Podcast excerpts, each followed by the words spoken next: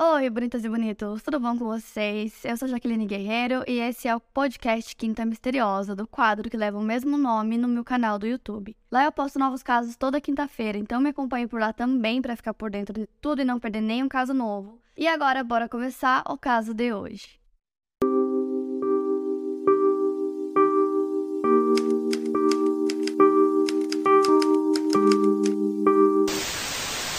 Mary Ann Robinson nasceu no dia 31 de outubro de 1832, sim, no dia do Halloween, em uma pequena vila britânica ao nordeste da Inglaterra chamada Low Morsley. Ela se tornaria Mary Ann Cotton, como ficou conhecida, muitos anos depois, assumindo o nome de um dos seus maridos. A Vila Low Morsley, onde ela nasceu, fica nos arredores de Hitton Lee Hall, que é na cidade de Sunderland. Os pais da Mary eram Margaret Lonsley e Michael Robson. O batismo da Mary Ann aconteceu dez dias depois do seu nascimento, em 11 de novembro, na igreja de Parish Church of St. Mary the Virgin West Renton. Quando ela nasceu, seus pais ainda eram adolescentes, ambos vindos de origens muito humildes. O seu pai trabalhava como mineiro para trazer o sustento da família. Ele era um homem extremamente religioso e um bom disciplinador. Tanto a Marianne quanto seu irmão mais novo, Robert, cresceram como membros ativos da igreja devido às crenças fervorosas do seu pai. Naquela época, os contratos de mineradoras duravam cerca de um ano e os trabalhadores precisavam procurar novos trabalhos quando esse contrato chegava ao fim. Por conta disso, Michael precisava mudar constantemente de cidade e levava a família junto para que ele sempre tivesse oportunidades de trabalho. Então, mesmo com todas essas mudanças constantes, a própria Marianne disse que ela teve uma infância repleta de momentos felizes. Outro detalhe que chamava muita atenção sobre a Marianne era o fato de ela ser uma criança muito bonita. A beleza dela era descrita como excepcional. Uma das suas vizinhas ainda se lembra dela e dizia que uma das suas características mais marcantes eram seus belos olhos negros. Aos oito anos, sua família se mudou novamente. Dessa vez para o vilarejo de Merton, localizado no condado de Durham. Lá, Marianne frequentou a escola, mas não conseguiu fazer muitos amigos. Não muito tempo depois dessa mudança, aconteceu uma tragédia na família. O Michael estava trabalhando e ele caiu dentro de um poço, é, numa altura de 46 metros. Então, foi um acidente fatal. Então, essa tragédia deixou a família toda devastada, porque eles não só tinham perdido o pai, né, e no caso da mãe da Mary, o marido, mas também é, o provedor da família, né? Era ele quem dava o sustento da família. Então, depois que isso aconteceu, a Mary percebeu que ela precisava ajudar financeiramente. Alguns anos depois, em 1843, a mãe da Mary conhece um homem, um pretendente, e acaba se casando com ele. Seu nome era George Stott. E ele não gostava da Mary, né? Ele virou padrasto dela, mas ela também não gostava dele. Isso fez com que eles não tivessem uma relação muito harmoniosa em casa. Então, nessa época, ele se tornou né, o provedor da família, mas a Marianne já trabalhava e ela continuou trabalhando depois disso. A Marianne acabou se mostrando muito habilidosa, ela teve vários empregos na adolescência, então ela trabalhou como professora da escola dominical, ela também trabalhou como empregada em uma família muito rica e até trabalhou como costureira.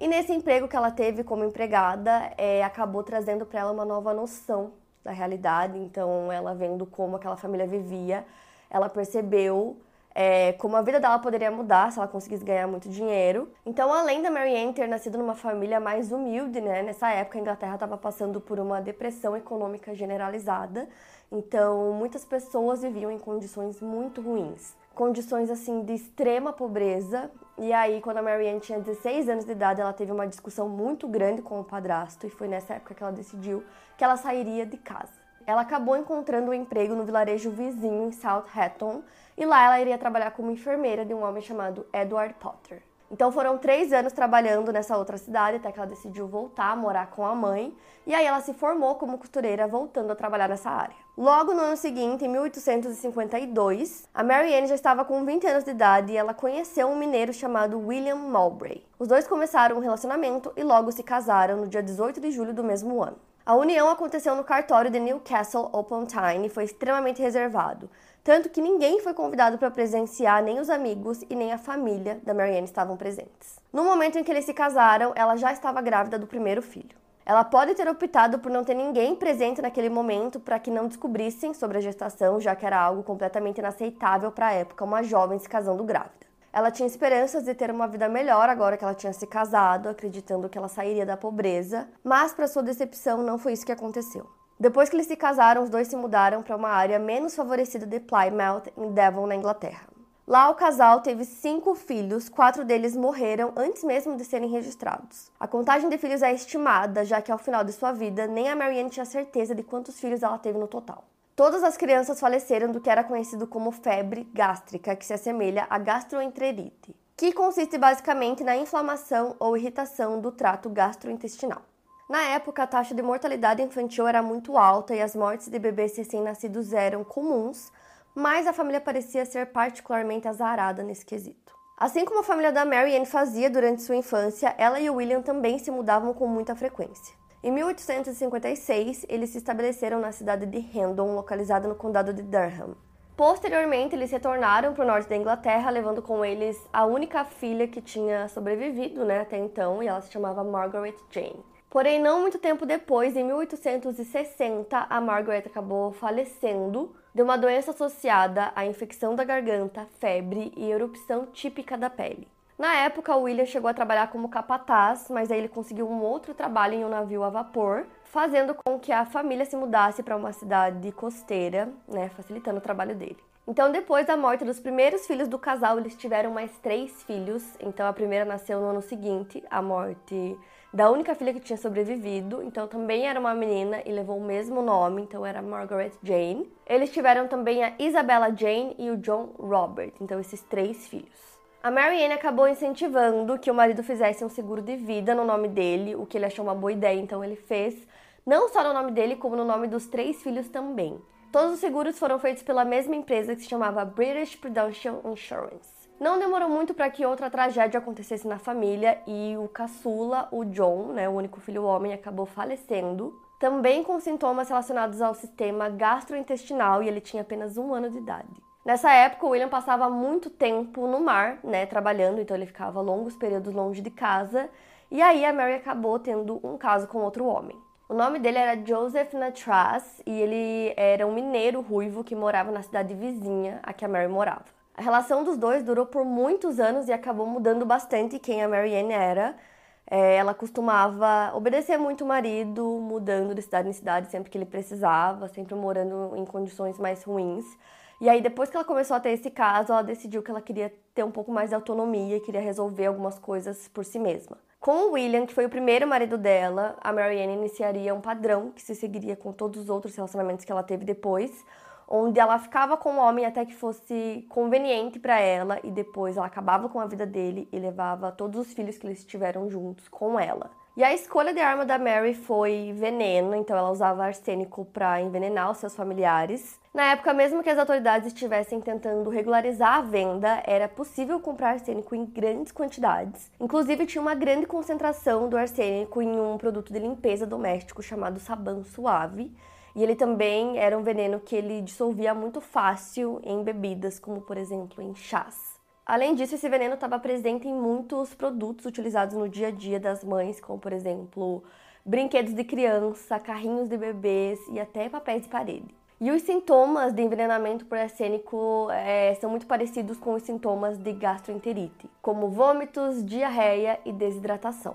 Então acredita-se que mesmo antes da morte do William, a Marianne já utilizava o veneno na morte dos filhos. Então em 1865 William faleceu e a causa da morte foi determinada como a soma de febre do tifo e diarreia. E a empresa de seguros de vida pagou o valor do seguro de vida dele, que foi 36 libras, o que na época era o equivalente a seis meses de salário de um trabalhador manual.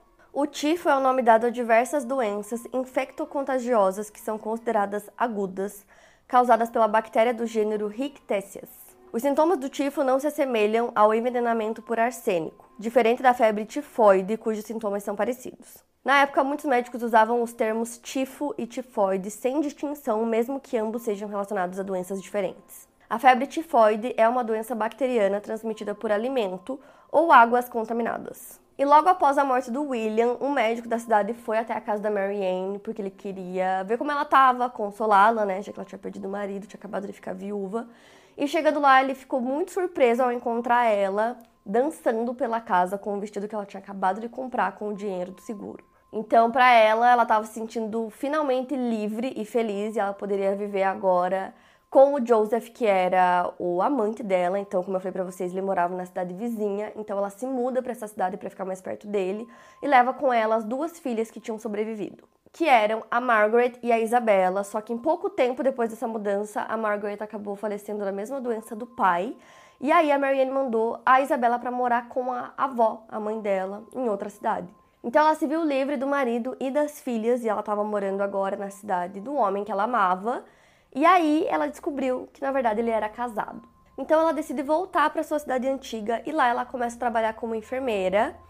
É, ela trabalhava em um tipo de enfermaria, uma casa de recuperação. Isso foi em 1865 e ela se mostrou uma ótima profissional, fazendo com que principalmente os homens se sentissem muito bem na sua presença. Um dos pacientes que ficaram sob os cuidados dela era o George Ward. Ele era um engenheiro, era um homem grande e musculoso. E ele se encantou por ela quase que imediatamente e pediu a mão dela em casamento. Ela aceitou e a cerimônia aconteceu no dia 28 de agosto de 1865 e novamente nenhum de seus familiares compareceu. A cerimônia foi descrita como rápida e até deprimente, então a testemunha foi um homem que tinha acabado de se casar lá antes deles. O casamento deles durou pouco tempo e eles não tiveram filhos, então especula-se que o George tenha decepcionado a Marianne sexualmente e que isso teria levado à morte dele. Ele faleceu depois de 15 meses de casados e ele teve os sintomas clássicos de envenenamento por arsênico. Com a morte do segundo marido, a Marianne acabou ganhando o dinheiro do seguro de vida dele.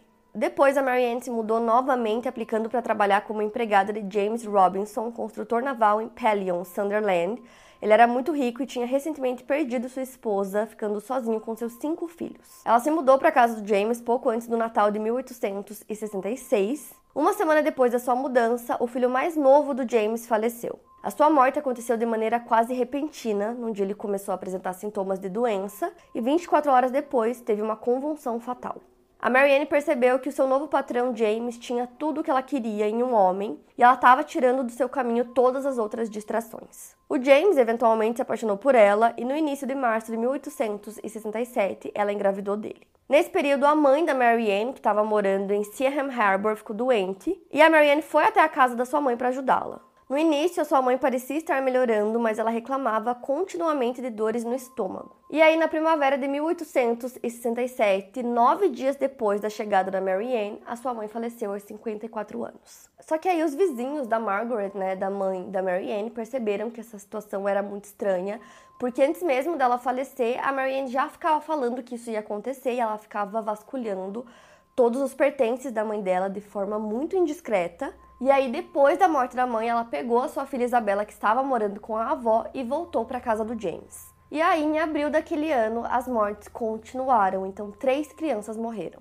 A Isabela, filha da Mary Ann, tinha 9 anos na época e ela sofreu muito antes de morrer, então ela tinha muitas dores, ela espumava pela boca, ficava rolando na cama. Ela vomitava de maneira compulsiva e a causa da morte foi determinada como febre gástrica.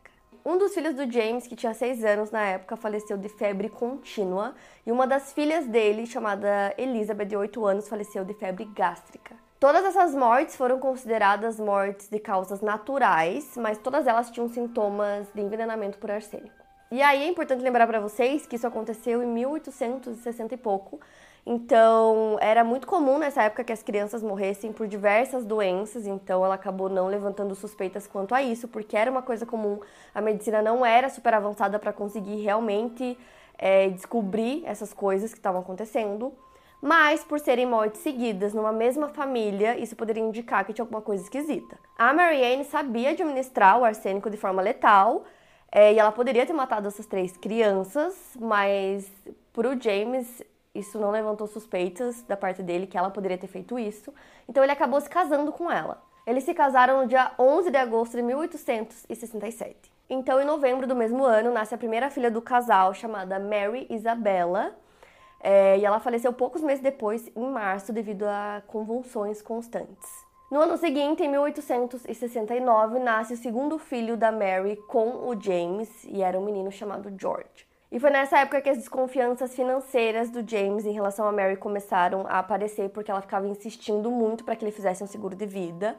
E ela falava sobre isso o tempo todo, o que deixava ele muito desconfortável. E aí o James acabou descobrindo que a Marianne tinha feito dívidas altíssimas para a época, era em torno de 60 libras, e ela também tinha roubado 50 libras que era para ela ter colocado no banco. Depois disso, ele descobriu também que a Marianne estava forçando os filhos dele a penhorar objetos de valor da casa, e aí para ele foi a gota d'água e ele mandou ela sair da casa. Então ela sai da casa e leva o bebê George com ela, e aí o James decide ir morar com a irmã dele por um tempo, então ele fecha toda a casa com tábuas e aí ela retorna para casa e percebe que não tem mais ninguém morando lá e que ela não tinha uma casa para morar, então ela escreve uma carta pro James, ela interpreta isso como uma traição.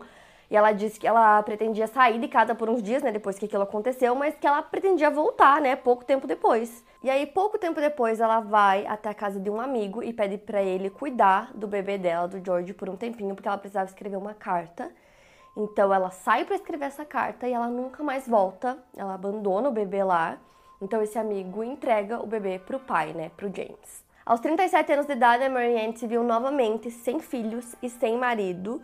Então nessa época ela começou a trabalhar em vários empregos temporários e aí tinham rumores que ela tinha conhecido um marinheiro e que ela tinha ido morar com ele e aí como ele ficava muito tempo, né, em alto mar, ela teria vendido e roubado todos os móveis dele. Nesse período, ela voltou a se comunicar com uma mulher que ela tinha conhecido anos antes, seu nome era Margaret Cotton, e ela era muito rica e solteira, e ela tinha um irmão chamado Frederick. Elas se correspondiam por cartas e a Marianne descobriu que o Frederick estava viúvo, então ele estava vivendo sozinho e cuidando dos seus dois filhos, Frederick Jr. e Charles Edward, e por conta disso ele precisava de uma governanta. E nisso, a irmã do Frederick, a Margaret, achou que seria uma ótima ideia mandar a sua amiga Mary Anne até a casa dele para ser sua governanta. Então ela se muda para lá em 1870, no comecinho do ano. Apenas quatro semanas depois dessa mudança, a Margaret faleceu e ela deixou toda a sua herança para o seu irmão Frederick. E não demorou muito para que a Mary Anne se envolvesse romanticamente com ele e logo ela engravidou.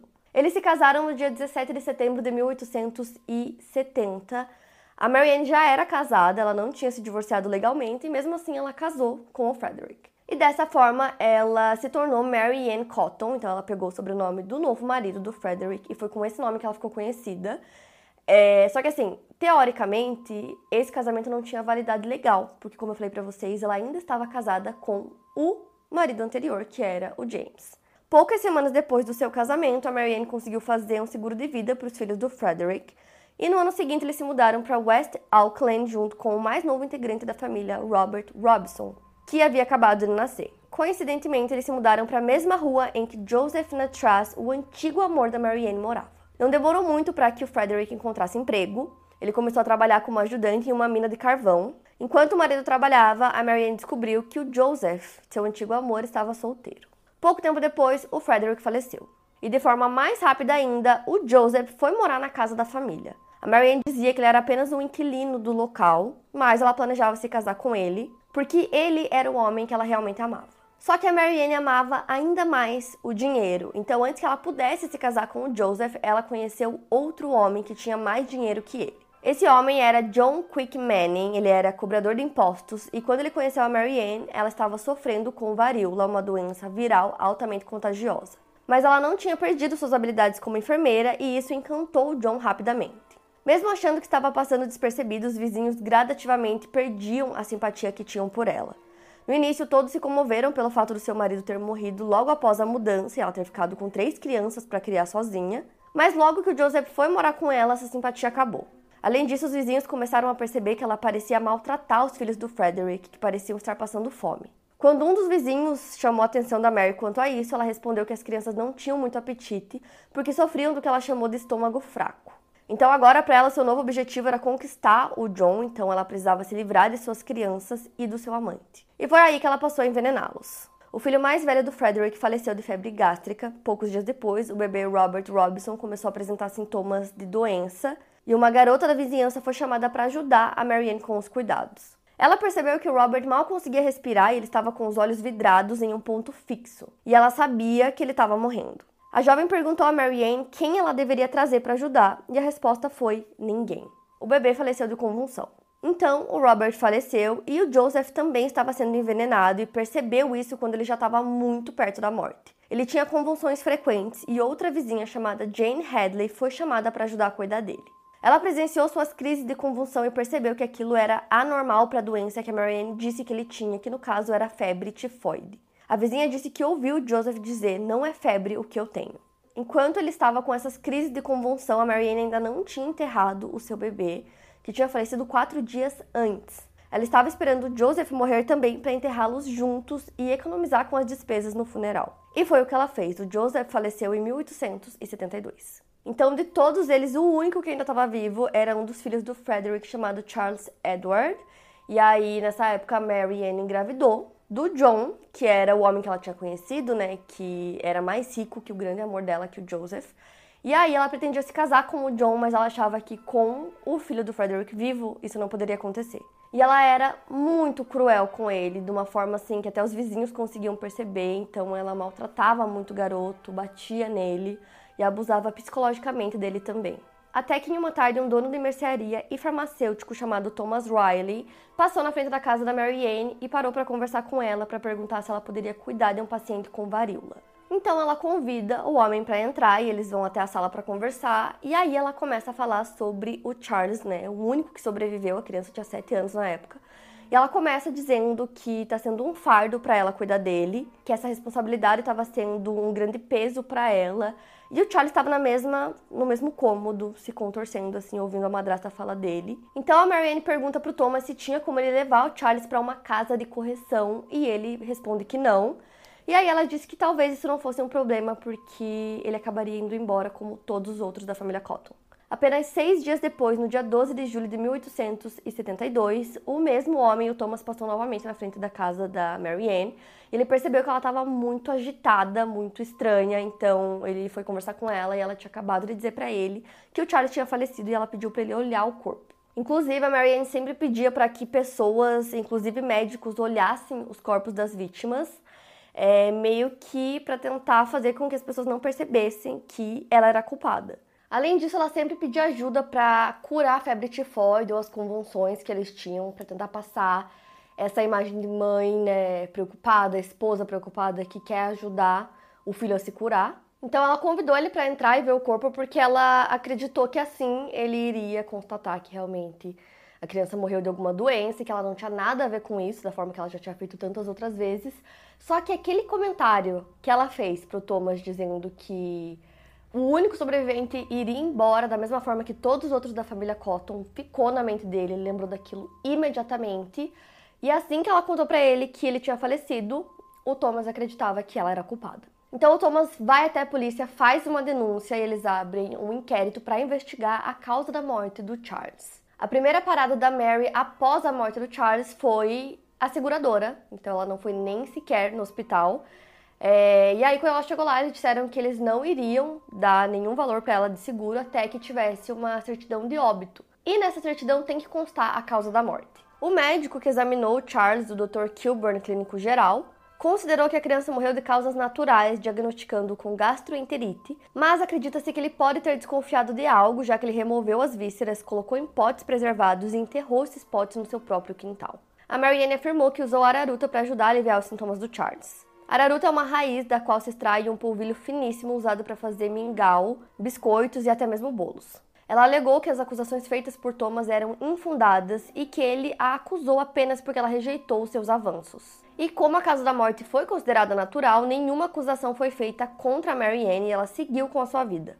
Só que aí os rumores na cidade se espalhavam e a população compartilhava das desconfianças do Thomas em relação a ela. Então, chocado com todos esses boatos que estavam acontecendo em respeito a Mary Ann, o pretendente dela, né, o próximo, o John, decidiu cortar relações com ela. E foi aí que ela começou a se preparar para mudar de cidade, só que aí os amigos dela disseram que se ela fizesse isso, ela ia se tornar ainda mais suspeita, então ela desistiu. E aí o Dr. Kilburn foi convencido a examinar o corpo do Charles novamente. Como foi para vocês, ele tinha enterrado no quintal, então ele desenterrou e começou a reexaminar. E aí, fazendo essa análise detalhada, ele percebeu que os órgãos estavam contaminados com arsênico, encontrando o veneno em grande quantidade, principalmente no estômago da criança. E imediatamente ele foi até a delegacia para contar a descoberta, era quase meia-noite, e aí na manhã do dia seguinte a Marianne foi presa. E aí começa essa desconfiança de que ela já teria feito isso antes, já que muitas pessoas na vida dela tinham morrido. Então eles decidem desenterrar o corpo do Joseph Natras, Frederick Cotton Jr. e o Robert Robson. Então os corpos foram exumados e examinados. Enormes quantidades de arsênico foram encontradas e a polícia tentou a todo custo encontrar o corpo do Frederick Cotton, que foi um dos maridos né, dela. Então, no caso, encontraram só o corpo do filho dele. E aí procuraram muito o corpo dele, cavando várias sepulturas, mas nunca foi encontrado. E mesmo que todos os corpos exumados tenham apresentado né, a envenenação por arsênico, a Marianne foi acusada apenas de uma morte, que foi a do Charles Edward, que era um dos filhos do Frederick, né? Foi o último que ela assassinou. E nessa época que tudo estava acontecendo, né, quando ela foi presa, ela estava grávida. Lembra que eu falei para vocês que ela estava grávida do John, ela pretendia se casar com ele. Mas quando os rumores surgiram, ele não quis mais manter nenhum tipo de relação com ela. Então ela deu a luz na prisão a uma menina chamada Margaret Edith Quick Manning Cotton no dia 10 de janeiro de 1873. O julgamento da Mary só começou no dia 5 de março do mesmo ano, devido à demora para a escolha de um promotor público. Ela foi julgada no Durham Crown Court durante três dias. Durante o julgamento, ela estava amamentando sua filha e se recusava a falar qualquer coisa. Essa estratégia tinha o objetivo de fazer com que os jurados questionassem como aquela mulher silenciosa, amamentando sua filha, seria capaz de assassinar crianças. Segundo a defesa, o Charles poderia ter se envenenado de maneira acidental por ter aspirado o pó de arsênico que saiu do seu papel de parede e também por flocos de arsênico com o sabão que Mary Ann usava para limpar a casa. Naquele momento, a explicação parecia concebível, já que o arsênico era comum nos utensílios das casas, inclusive sendo usado como corante de papel de parede. Só que a acusação trouxe como testemunha um médico muito renomado para refutar essa teoria da contaminação acidental. O médico revelou que a quantidade de arsênico nos cadáveres era simplesmente exorbitante e que não havia possibilidade disso ter sido acidental. No corpo do Joseph Natras, por exemplo, que era o grande amor da Marianne, havia quatro vezes a concentração de arsênico suficiente para matar um homem.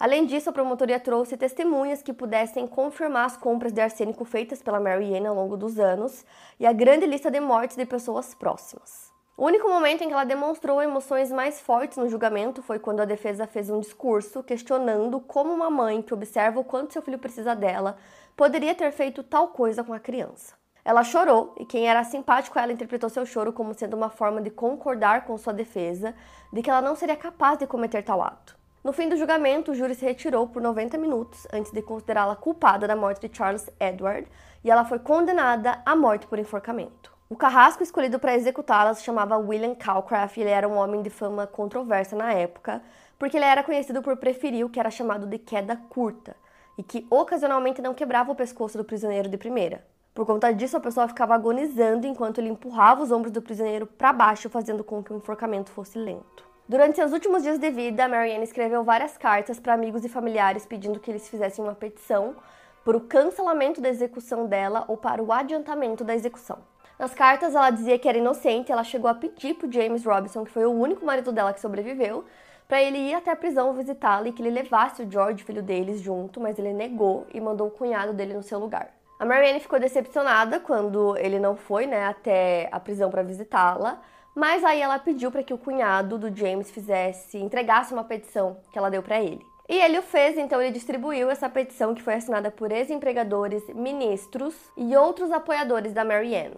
E aí a Marianne foi pega esfregando sabão na gengiva da sua bebê enquanto ela estava lá para ser amamentada. A esperança dela fazendo com que a bebê ficasse doente era que poupassem ela da morte até que a bebê se recuperasse. No dia seguinte, ela fez o seu último gesto maternal. Ela conseguiu com que a Margaret, né, a bebê, fosse adotada por uma família. E a Marianne passou grande parte da sua vida grávida e cuidando dos seus filhos. Ela via tanto o casamento quanto a maternidade como uma prisão, das quais ela queria se livrar, então ela entrou nesse ciclo de casamento, gravidez e mortes. Ela foi executada no dia 23 de março de 1873, aos 40 anos de idade. Do lado de fora da prisão tinha uma multidão que estava tentando ver a execução. O caminho da Marianne até a sala de execução levava cerca de 4 minutos e ela chorou durante todo o tempo de forma histérica. Suas últimas palavras foram: Senhor, tenha misericórdia da minha alma. A fim de fazer um molde de sua cabeça para ser estudada, suas tranças foram cortadas próximas a seu crânio. Mas cada um de seus fios de cabelo foi enterrado junto com ela. Na época, ela foi descrita como o monstro mais hediondo que respirou sobre a face da terra.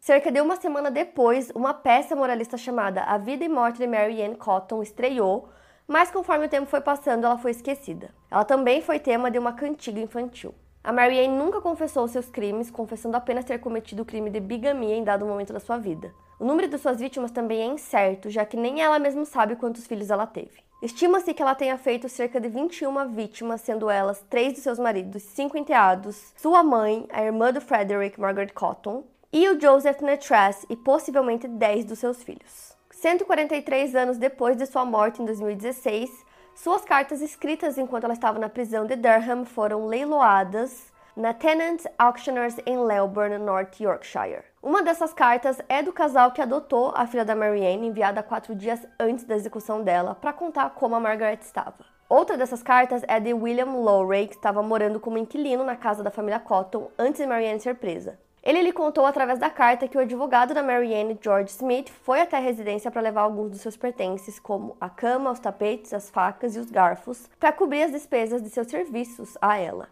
A venda desses objetos rendeu ao advogado cerca de 13 libras. A estimativa de valores das cartas e de uma foto de Marianne era de 700 libras, mas seu valor em leilão poderia chegar a milhares de libras.